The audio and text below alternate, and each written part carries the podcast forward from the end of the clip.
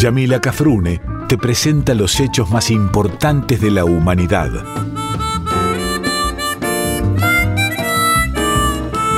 Por Folclórica 987 escuchás Contame una historia.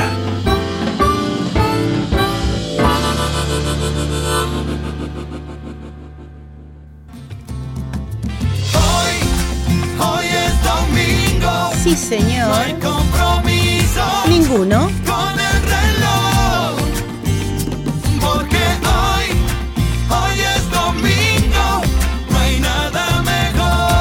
Contarte una historia. Hoy, hoy es domingo. Ajá. No hay compromiso Salvo conmigo. con el reloj. Porque hoy, hoy es domingo. No hay nada mejor.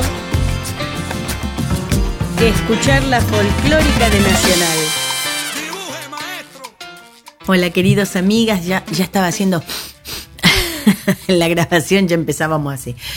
Queridos amigos y amigas, como les decía, de la folclórica de Nacional. Otro domingo con ustedes.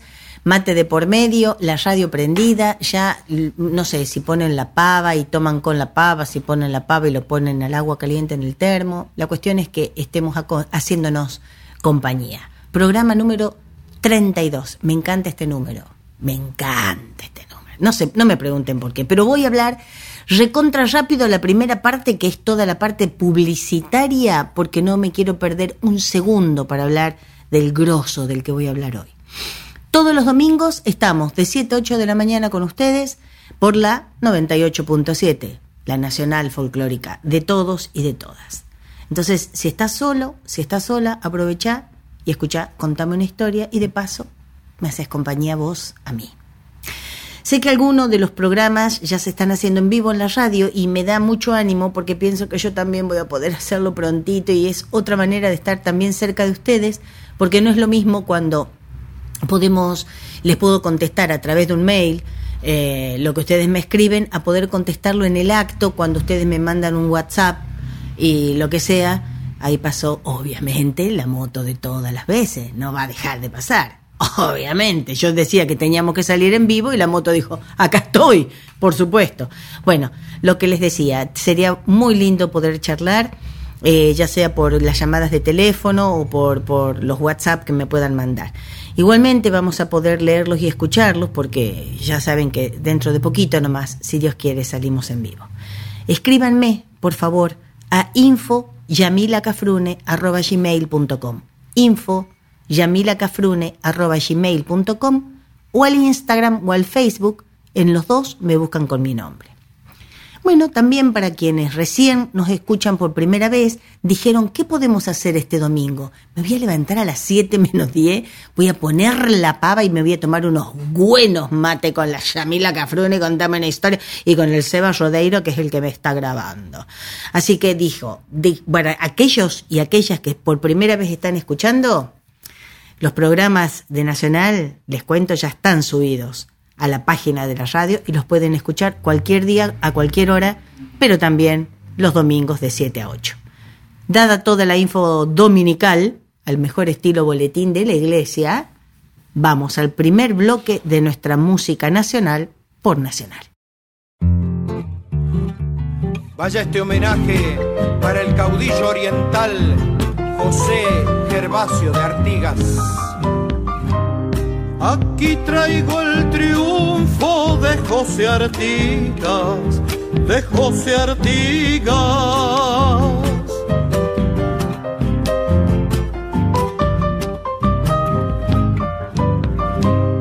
Hermanos orientales, él nos decía a dos orillas.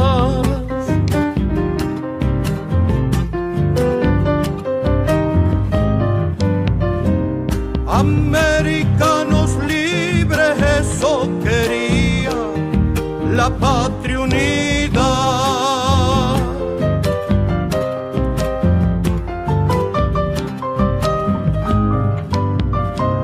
Indios mancebos negros no distinguía, libres.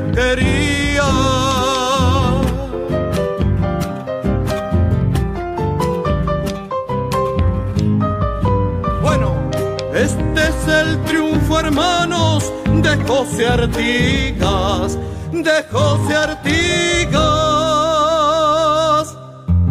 Segunda.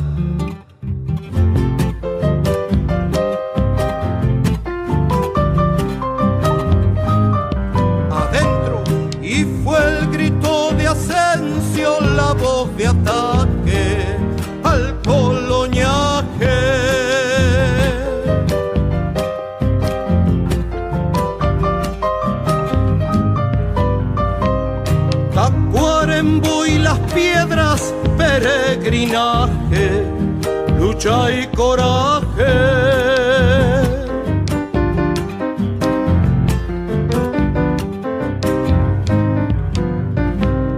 Traidor dijo Posadas por su mensaje de patria grande.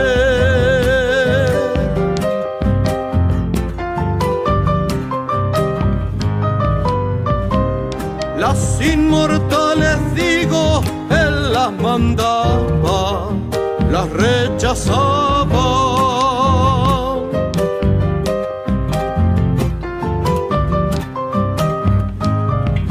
Bueno, que vivan José Artiga y los orientales, los orientales.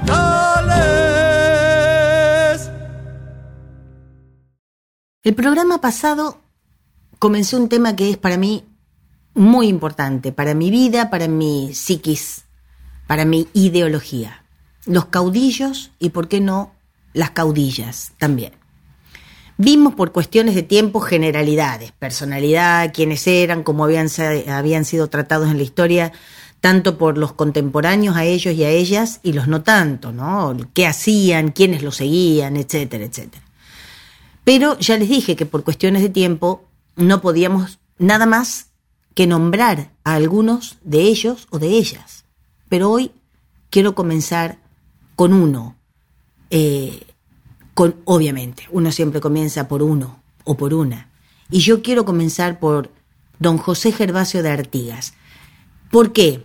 Porque yo lo considero, a mi humilde entender, el padre de los caudillos. Es decir, como dijimos en el programa anterior, los caudillos no nacieron en el 1810.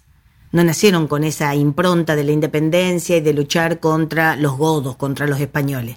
Venían de antes. Un, un Tupac Amaru era anterior, un Atahualpa era anterior. Eh, no sé, allá en Estados Unidos que di, este, declararon la independencia antes que nosotros y un Washington habrá sido un caudillo, digo yo, además del general habrá sido caudillo. No sé mucho de la historia yanqui, me interesa por una cuestión de curiosidad, pero más me gusta la mía. Y por eso quiero hablar de don José Gervasio de Artigas. Para muchos y para muchas, como les dije anteriormente, entre las cuales me incluyo, el primero de estos caudillos es el padre de los caudillos de este lado del Plata.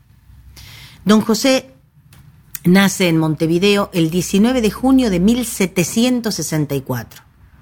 Algunas de las características que dicen tendría don José son características de muchos de los caudillos. Por ejemplo, sus padres eran españoles y era de una familia de muy buena posición económica. Eh, fue en las estancias, al decir de Pacho Donel, donde se mimetiza con los gauchos y con los indios, donde conoce a fondo la personalidad de unos y de otros y comienza a cimentar entre ellos el prestigio que más tarde lo seguiría durante el resto de su vida. Según Reyes Abadí, dice su agilidad y destreza en el manejo de las armas y del caballo, su actividad en los campos, unidas a la fuerza corporal que él tenía, la fuerza física, le dieron un gran ascendiente sobre los peones y sobre sus propios compañeros. Pero don José no era solamente hijo de ricos o de una familia rica y era aristócrata en sus modales y en sus acciones. ¿Y por qué les digo esto? Porque cuando tuvo una edad, más o menos cuando estaba en, la juventud, unos 20 años, y o antes, diría Lerutier, AEAE, e, antes, cuando tuvo edad, digo, las planicies de la entonces banda oriental y del río Grande do Sul lo vieron contrabandear ganado, no comerciar, contrabandear ganado, y las incursiones mercantiles eran comentadas en todo ese territorio y cruzando el Plata también. O'Donnell dice en su libro Artigas, que se llama así, Artigas, la versión popular de la Revolución de Mayo, que recomiendo que lo lean, digo, eh, O'Donnell dice, cuando el bandido social se vuelve demasiado molesto, cuando la autoridad constituida no logra eliminarlo, como en el caso de don Artigas, entonces trata de neutralizarlo incorporándolo a su servicio. Y eso hicieron con Gervasio. El virrey Olaguer y Feliu lo incorpora al cuerpo de Blandengues de la frontera de Montevideo. Contaba mi querido Artigas en ese entonces con 33 años de edad. Cruzando el río en tropel, un incendio de tacuaras vienen arriando a la gloria a fuerza de sable y lanza. Son ellos, los invencibles vienen templando puñales con don Gervasio de Artigas, los 33 orientales. Llegan los 33 orientales, galopando y pechando en montón. Va al frente general Artigas, ya fuerza de corazón. Al frente general Artigas, ya fuerza de corazón ni uno solo le teme a la muerte y allá van a pelear hasta el fin. Y en medio de los alaridos viene empujando un clarín. Y en medio de los alaridos viene empujando un clarín. Carga, a la carga, a la carga los guerreros tropezando al enemigo, despierta la libertad, porque a ninguno se han rendido las fuerzas del Uruguay. Con don Gervasio de Artigas, los 33 orientales, guerra, muerte al invasor, aunque nos cueste la vida por nuestra banda oriental antes muerta que vencida, por mi patria el Uruguay, mi tierra gaucha querida. Allá vienen las tropas de Artigas, por la patria triunfaron morir. Y a todo aquel que se le anima, le hacen su furia sentir. Y a todo aquel que se le anima le hacen su furia sentir.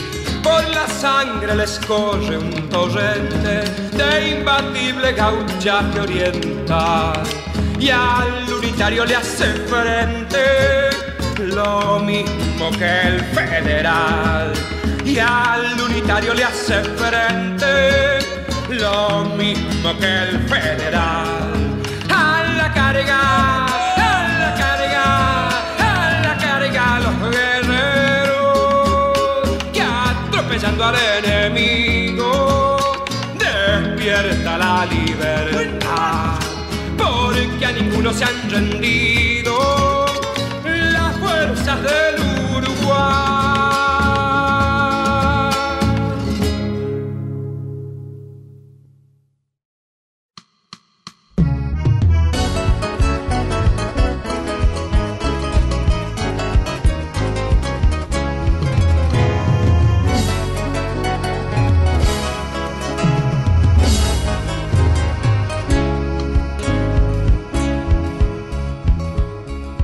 Todo cantor que se precie de ser un buen oriental debe honrar al jefe Artigas, caudillo y jefe inmortal. De nosotros fue el más grande, nadie lo puede dudar. Y el que mancille su nombre, después tendrá que aguantar. Y el que mancille su nombre, después tendrá que aguantar. José Artigas el más grande, mi caudillo federal si Artigas por tu nombre, alzo mi voz al cantar. Es mi voz cual una espada, por tu idea de luchar.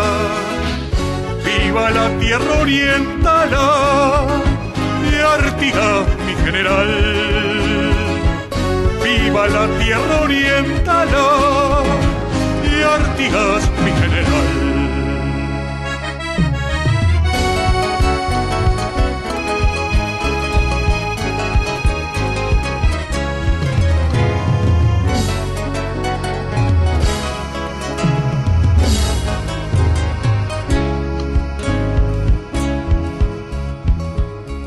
Aquí estoy, digo presente, y ponga mi general. Ya desenvainé mi canto y el cuero me de jugar por defender la bandera, la patria y la libertad.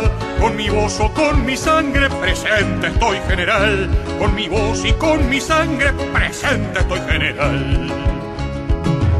José Artigas el más grande, mi caudillo federal José Artigas por tu nombre, alzo mi voz al cantar. Es mi voz cual una espada por tu idea de luchar. Viva la tierra oriental y Artigas mi general. Viva la tierra oriental y Artigas mi general. Y acá estamos hablando con Seba. Si no puedes contra ellos, decía Seba, y yo le digo, en vez de únetele, únelo, en este caso. Sin saber, los españoles, en este caso el virrey y toda su descendencia, y no digo eh, descendencia de sangre, sin saber lo que estaban formando, porque formaron un monstruo al traerlo al cuerpo de Blandengues, a, a don Artigas, y digo monstruo en el mejor de los sentidos que pueda tener esa palabra, si es que la puede tener. Eh, no sabían que estaban trayendo o estaban formando al padre de los caudillos. Pero todo ese tiempo de vida, esos 33 años de, de Artigas, no habían transcurrido en vano. Toda actividad que había realizado, tanto la legal como la no tanto, le habían dado un gran conocimiento del gaucho, del changador y del indio y había llegado a dominar la realidad geográfica. ¿Qué quiere decir esto? Que había conocido su tierra como ninguno, al mejor estilo Güemes en el norte, al mejor estilo, y ya viniendo más para acá, y no hablando de caudillos, sino de bandidos, al mejor estilo de Isidro Velázquez. Al poco tiempo, y viendo la capacidad de liderazgo que tenía Artigas, es designado capitán del regimiento de milicias de caballería.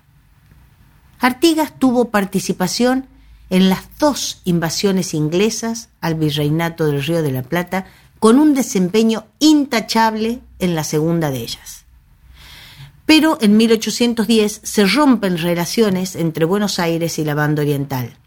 Por los hechos de mayo, el entonces virrey de Lío, con sede del virreinato en Montevideo, lo manda a Artigas a Entre Ríos para extinguir los levantamientos contra el rey. Recordemos, 1810 peleábamos contra los españoles y de Lío, que estaba en, Uruguay, en la actual Uruguay, estaba en Montevideo, ¿a quién manda? A Artigas, a provincia, a nuestra provincia de Entre Ríos, para que este, los hiciera deponer de su decisión. Y si bien fue y también fue derrotado, abandona inmediatamente las fuerzas que estaban a favor del virrey junto al teniente Ortiguera, seis de sus hombres y junto al cura de la colonia que se llamaba José María Enríquez Peña.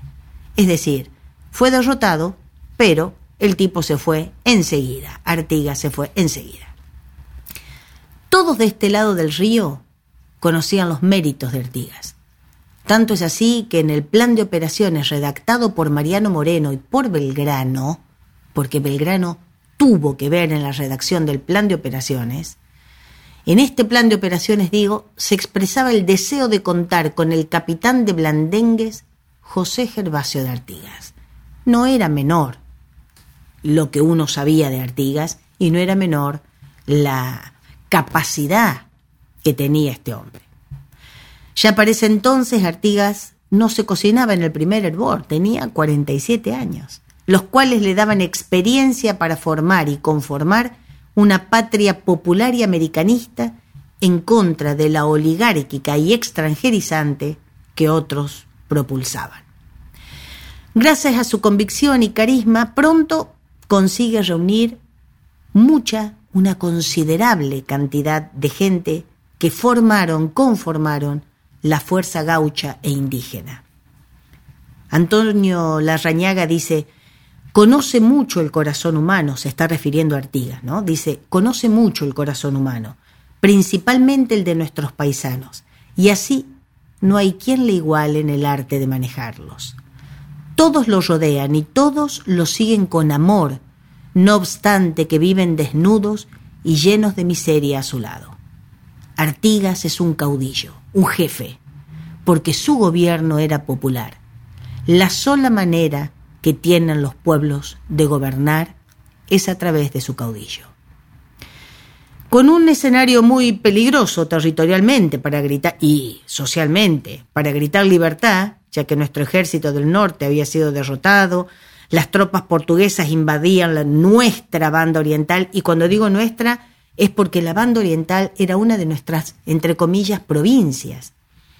Y con las tropas portuguesas, digo, se acercaban mucho los portugueses a nuestras provincias del litoral, Buenos Aires quedaba en peligro, entonces el triunvirato decide replegar las tropas nacionales que tenía sitiando Montevideo para proteger a la hermana mayor, que era, obviamente, ya habíamos hablado, Buenos Aires. Con ello también vino el reconocimiento a la monarquía española y el derecho del virrey sobre la banda oriental. Ustedes recuerdan parte de la historia argentina de ese momento. Nosotros queríamos independizarnos, nuestro territorio no era solamente el que conocemos hasta el día de hoy, la banda oriental estaba dentro de las Provincias Unidas, pero la invadían porque era de suma necesidad hacerse de esa provincia para los portugueses. Y como no teníamos fuerza y había muchos cipayos, muchos, para hablar en criollo, vende patrias, entonces se replegaron las fuerzas que sitiaban a Montevideo, donde estaba el virrey, le dejan el lugar al virrey, reconocen que todavía pertenecemos a España y esto Artigas no lo podía soportar. Indignado por una conducta tan cobarde de parte de los porteños en el gobierno, dispuso el repliegue de sus milicias para reforzarlas y continuar la lucha en soledad. La lucha por la independencia, por supuesto.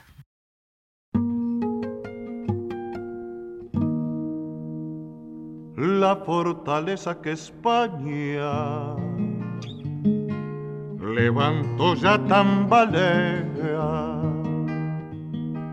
Artigas el jefe manda, ya huele a sangre la aldea. Cielo, cielito y más cielo, cielo de los sitiadores, guitarra quiere mi cielo lanza para los traidores.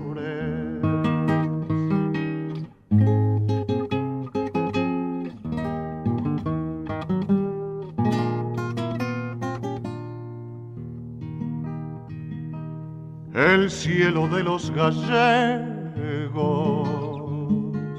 se oscurece tras el muro y anda de mañero buscando salir de apuro. Cielo, cielito y más cielo, cielo de los sitiadores. Guitarra quiere mi cielo, lanza para los traidores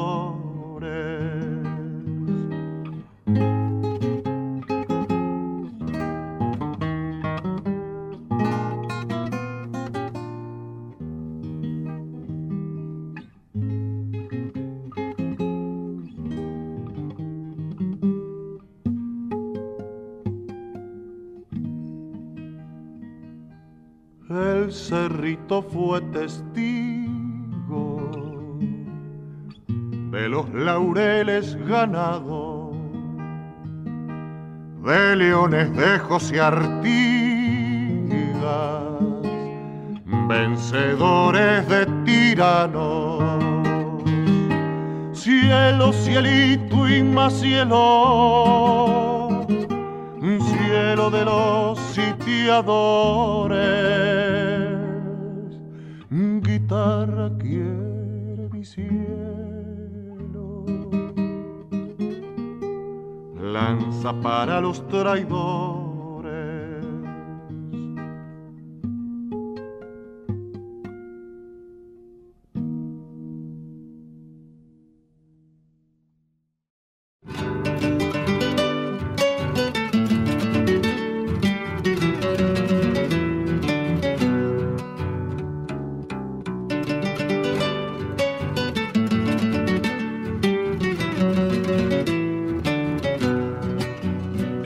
Acordate de José Artigas y endulzate la boca cuando lo digas.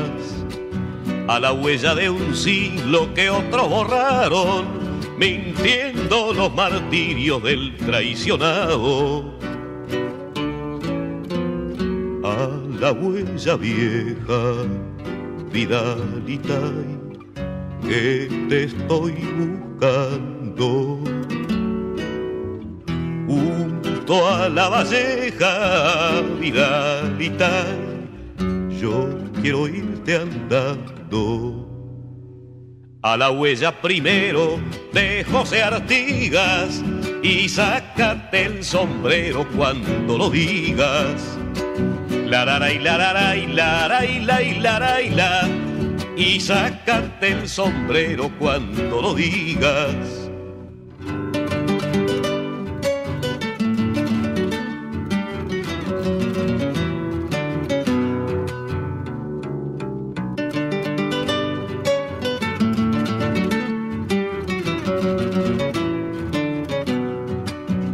Vidalita orientala, lejana y pura, a la patria cantala sin amargura. No hay más huella canejo que la de Artigas, y júgate el pellejo cuando la sigas. Patria sola y patria, Vidalita, patria sola y muda Rompe tu silencio, Vidalita, vamos en tu ayuda. En tu ayuda y paisanos, monten baguales, vamos mano con mano los orientales. La la y la la y la la y la y la y la, vamos mano con mano los orientales. Se da comienzo así al denominado éxodo oriental o, como le solían decir ellos, la redota, deformación de derrota, ¿eh? es decir, no me estoy equivocando, ellos le decían la redota, que era un desplazamiento, que fue un desplazamiento masivo de los orientales detrás de quien consideraban su jefe, su caudillo, similar al que habíamos hecho nosotros los argentinos, los de este lado del Plata, para no tomar, este, no decir características diferentes, gentilicios que nos pueden dar dolor de cabeza, con el éxodo jujeño, con Belgrano a la cabeza, si recuerdan que ya habíamos hablado de eso. Y sigue la lucha Artigas con sus orientales y orientalas. Desde las Provincias Unidas, Zarratea, Dios mío, no puedo creer, Zarratea lo califica como traidor a la patria. Dice de su conducta o la califica a la conducta de Artigas como bárbara y sediciosa, e indulta y perdona a quienes eventualmente lo eliminen. Estamos hablando de eliminar al padre de los caudillos, Artigas. Pero el maltrato no era solamente al jefe, sino a todo el pueblo oriental. Pero si nos es difícil hablar de Artigas en un programa, imagínense ustedes lo imposible que es hacerlo en a, ver, contar todos los hechos políticos que iban a nombrarlo a Artigas como un eh, traidor, como un desgraciado oriental, a pesar de que él firmaba un argentino en la banda oriental. Increíble. Bueno. Aquí les voy a contar que hubo un congreso que fue llamado el Congreso de Tres Cruces, previo a la Asamblea del año 13, para que los orientales discutieran las propuestas que iban a llevar a esa asamblea, a la asamblea del año 13.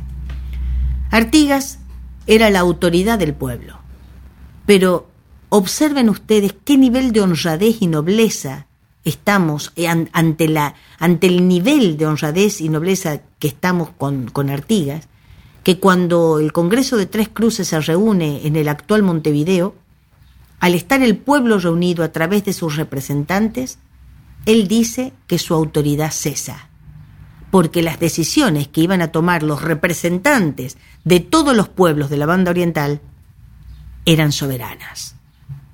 Igualito, ¿no? Ahora. Bueno. El 13 de abril de 1813, este Congreso, el de Tres Cruces, de este Congreso salen algunas de las propuestas que les voy a, a decir ahora. Por ejemplo, declarar la independencia absoluta, absoluta de estas colonias.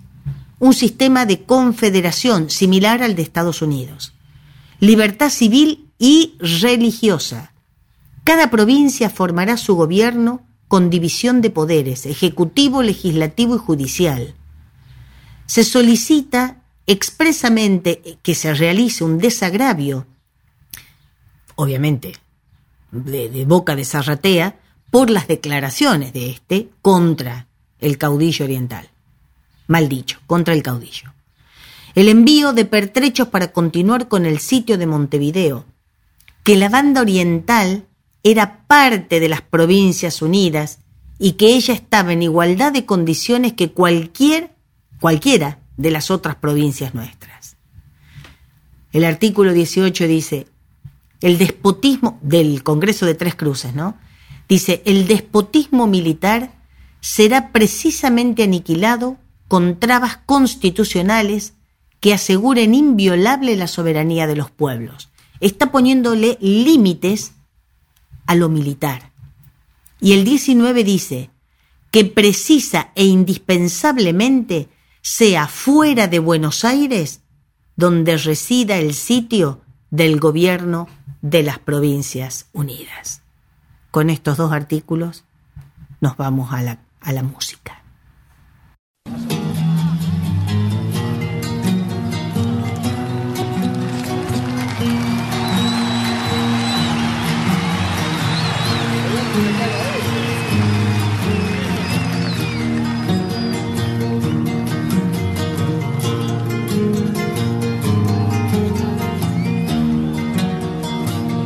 Ese criollo rodear,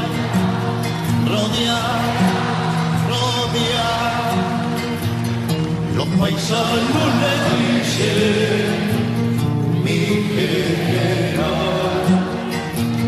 Los paisanos le dicen,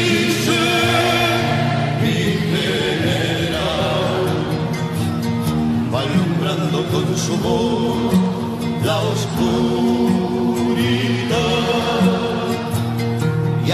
las piedras saben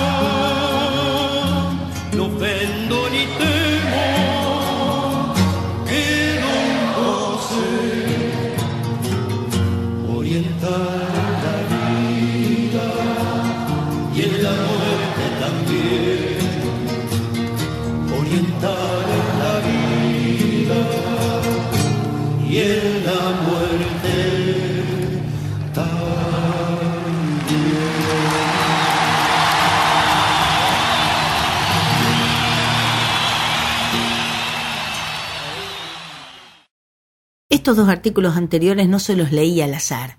A mí nadie me escribe mis programas, los escribo yo. Y los escribo para no olvidarme de nada, que si estuviéramos en vivo me llevaría tarjetitas. Igual, no lo leería, pero hablaría con, con alguien que tuviera micrófono, una locutora como la Tovarich, la que extraño un montón, por ejemplo. Pero bueno, ¿por qué les decía de los artículos anteriores? Porque ya eran revolucionarios de por sí. Ponerle límites al despotismo militar para evitar que las garantías constitucionales sufrieran, que no hubiera soberanía en los pueblos.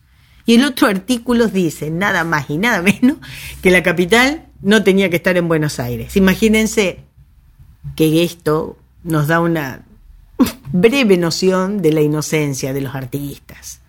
El artiguismo obviaba el maltrato de las autoridades porteñas y volvía a acudir con la esperanza de articular acciones políticas y militares conjuntas, otra vez, una vez más, en este caso a la Asamblea del año 13. Artigas y su gente querían la consolidación, esto es importantísimo, de una identidad y una organización nacional para el Río de la Plata y también para la patria grande americana.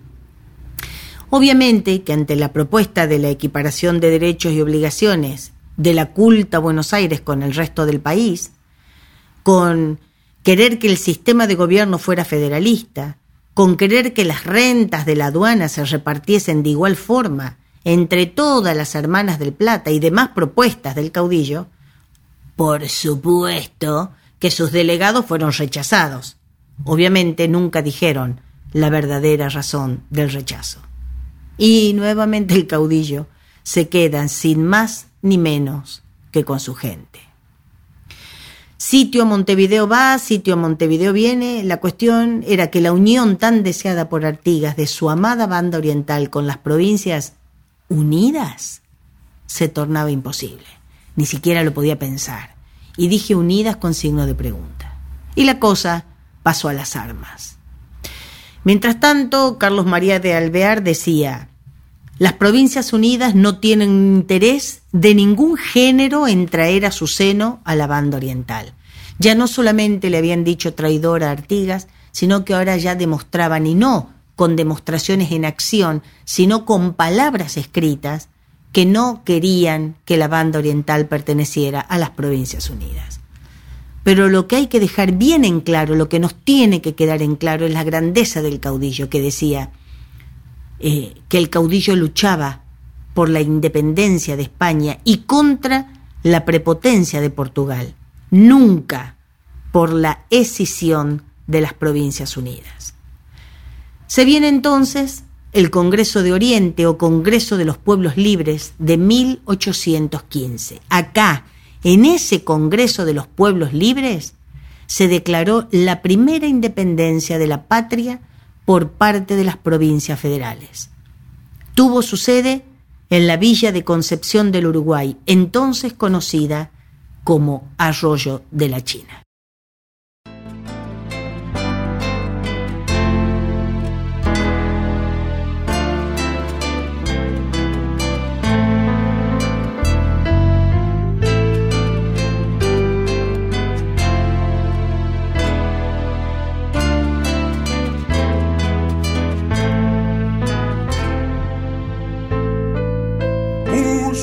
Entre cielos y sierras una estrella federal. Tal vez me guíe el camino que me lleve al inmortal jefe de los orientales, al caudillo federal, protector de pueblos libres y la provincia oriental. El más grande de nosotros Artigas el general.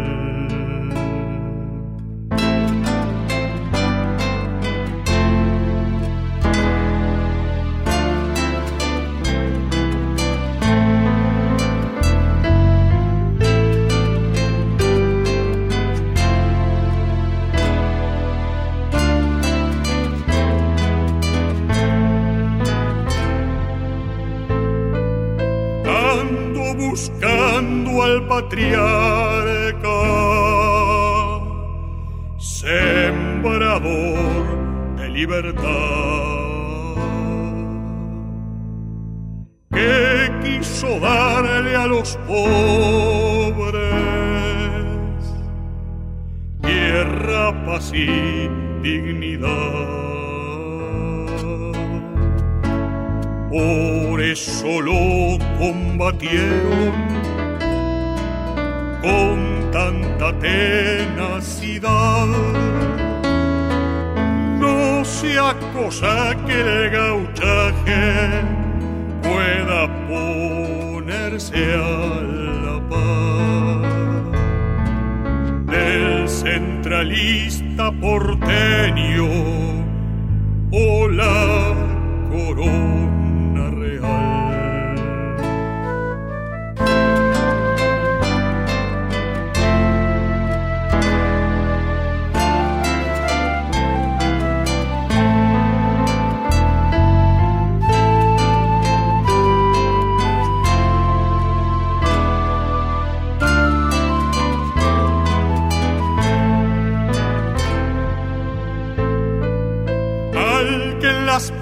Piedras vencía,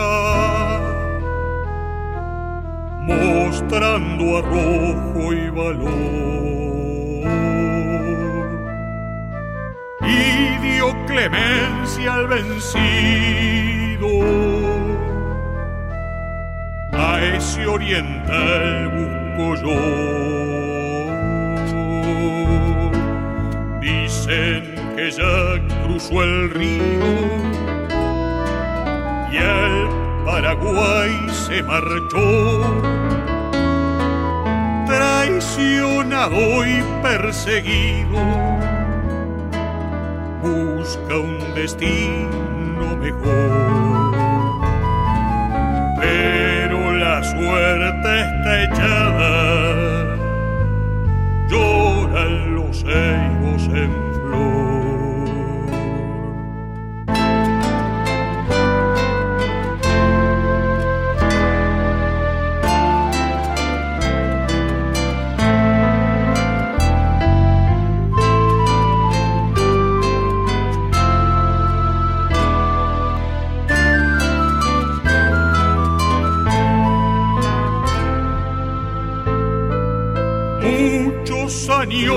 han pasado.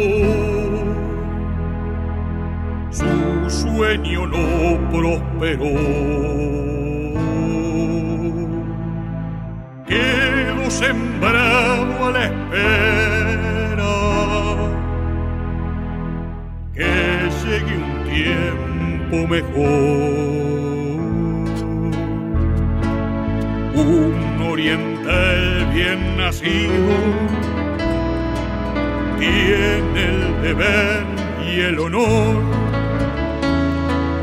de salvaguardar la idea con su sangre y con su voz.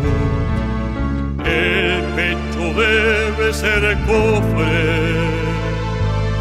del federal pabellón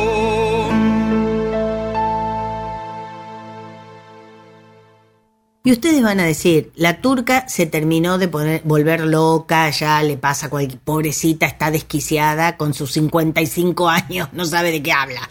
1815, la declaración de la independencia, sí, señor, sí, señora. La primera declaración de, la, de independencia de nuestra patria fue en 1815 por las provincias federales a cargo de, si se quiere, o en cuya cabeza estaba don José Gervasio de Artigas, más las cosas que les voy a contar ahora.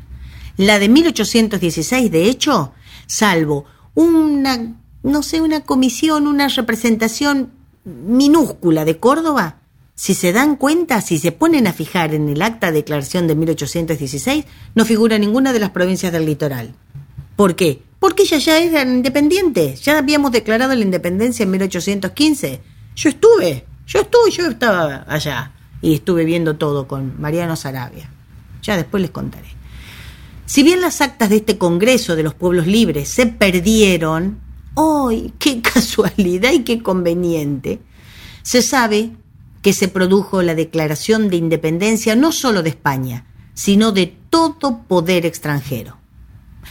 Las provincias litoraleñas secundaban a Artigas. Así Pancho o Francisco Pancho Ramírez por Entre Ríos y el brigadier Estanislao López por Santa Fe eran dos de los paisanos que compartían suerte, ideas y batallas con y después, lamentablemente, contra Artigas. Luego de la batalla de Cepeda y del consecuente Tratado del Pilar en 1820, la famosa Liga de los Pueblos Libres, donde la cabeza era Artigas y le secundaban, como les contaba, el brigadier López de Santa Fe y Pancho Ramírez por Entre Ríos, se disuelve. Mayoritariamente porque entraron cizañas e intereses propios contra la unión de los jefes y caudillos. Miles de orientales, entrerrianos, correntinos y misioneros acudieron al grito de guerra del jefe oriental contra los traidores vendidos a los porteños, bajo la vieja y gloriosa bandera que tantas derrotas había infligido a los españoles, portugueses y porteños, dice Pacho O'Donnell. Pero era mucha la diferencia de fuerzas entre las fuerzas del caudillo y las otras, las otras tropas, que secundadas estaban por la fuerza militar y económica de Buenos Aires. Don José finalmente es derrotado en la batalla de Las Tunas el 24 de junio de 1820. Con alguno de sus hombres leales se va hacia el norte, pasan a Campichuelo y ya en territorio paraguayo queda. Nunca más vuelve a salir. En Paraguay fue detenido por orden del entonces dictador Gaspar Francia, quien lo envía a Caraguatí, cerca del límite con Brasil. Y una vez que muere Francia, el gobierno paraguayo, mira vos, ¿no? Francia lo que hace es ponerlo en una en una casita, le da una casita en plena selva, le da hasta dos onzas de oro para que viva por mes y que se pague lo que pueda, y, con lo, y lo que no pudiera, el jefe, el caudillo Artigas, cosechaba sus propios, elementos, sus propios alimentos. Pero cuando se muere Francia, el gobierno paraguayo, escuchate esta, lo encarcela y le pone grillos durante casi un año a uno de los padres de la patria. Cuando asume don Carlos Antonio López en Uruguay, en Paraguay, perdón, el papá de Francisco Solano López, el primer caudillo que estuvo en este programa de Contame una historia, habrá sido mi segundo o tercer programa, eh, don, don Carlos Antonio López, digo, lo admiraba. Y debido a esto, lo invita a vivir, eh, a que vaya a vivir con él, a su casa de Ibiray, cerca de Asunción y ahí transcurre los últimos años de vida don Artigas. En Ibiray mantenía una estrecha relación con el pueblo, con los pueblos originarios de la zona, ¿no? que compartía las cosas que tenía e incluso les enseñaba a leer y a escribir con lo que él llamaba su libro de oro, que era la Biblia. Y por eso ese pueblo lo llamaba Oberá Pacaraí, que quiere decir Señor que resplandece. Artigas muere fuera de su patria el 23 de septiembre de 1850. ¿Cómo finalizar este programa sin, sin lágrimas por el héroe caído? Bueno, hay gente que obviamente está mucho más preparada que yo y entonces quiero finalizarlo con palabras de José María Rosa o de don Metol Ferré o de Pacho Donnell, que dice, ¿Dónde se nos fue el alma? Es sabido que la historia la escriban los vencedores. A unos los mataron enterrándolos en una presunta barbarie. A otros los tergiversaron y les admitieron una gloria falsa. Eso fue una obra consciente, sistemática, realizada por la oligarquía, en especial a través de su más lúcido representante, que fue Mitre. Artigas fue el campeón de la lucha por la patria grande en el Río de la Plata, aquella que soñaron San Martín y Bolívar en Guayaquil, que desvivió a Monteagudo hasta morir asesinado, la patria grande que estaba en la mente de Belgrano cuando postuló la monarquía incaica, la patria grande que le costó la vida a Dorrego por negarse a aceptar la pérdida de la banda oriental. Al imperio y a sus aliados combatió el caudillo en diversos frentes, en, inferioridad de condiciones casi siempre, injuriado, traicionado, pero siempre de pie e inquebrantable. Artigas pertenece a ambas orillas, a ambas orillas del Plata. Y por sus ideales políticos, por su acción, por su temple, pertenece a la América hispana entera. Dice el historiador uruguayo Vivian Trías, el artiguismo no debe ser un recuerdo, sino un programa. Con esto no puedo hacer otra cosa después de semejantes palabras, despedirme de ustedes con este recuerdo del caudillo argentino, del caudillo oriental, del caudillo. Recuerden que por más que nos digan que ya podemos sacarnos el barbijo y demás, tenemos que seguir cuidándonos. Eso lo vamos a recordar siempre. Al igual que la frase del año, que justamente es de don Metol Ferré y también tiene la palabra inquebrantable dentro de ella. Unidos somos inquebrantables, separados, indefendibles. Hasta la semana que viene, si Dios quiere la tierra de los pájaros pintados, corona del ceibal, tierra charrúa, parió un caudillo que dejó al dejarnos palabras que agarraron como cuñas, mi autoridad emana de vosotros, le dijo el capitán a los patriotas, y ante vuestra presencia soberana, termina de inmediato esa sola.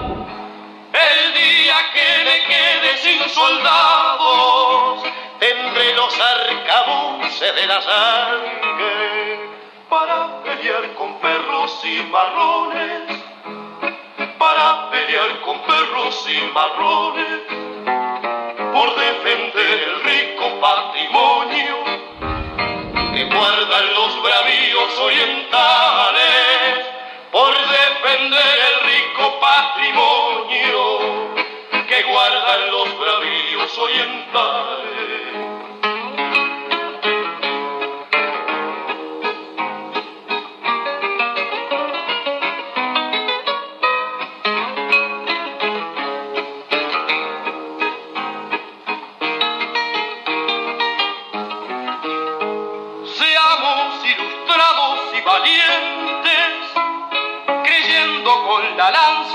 las manos, echando con mil soles nuestro sueño, de razón que levanto temprano, daremos tierra a los que nada tienen, para que todos al nombrar la patria, le diga al madre con el gesto dulce, el corazón filial de las pitangas, el día que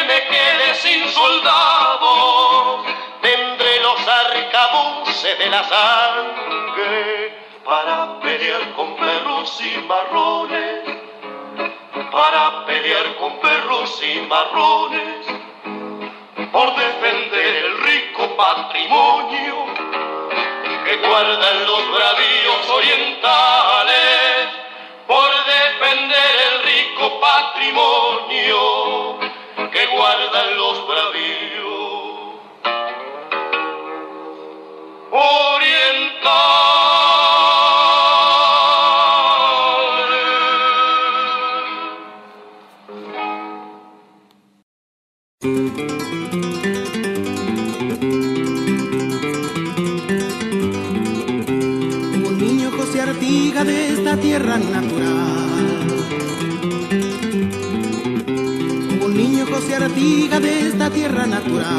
Amigo de los esclavos en el saucio Casupá, amigo de los esclavos en el saucio Casupá.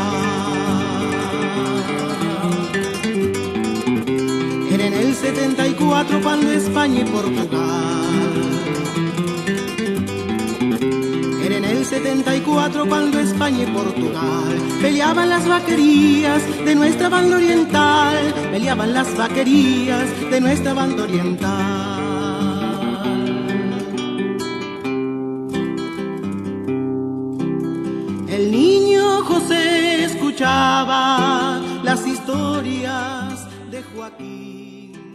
Las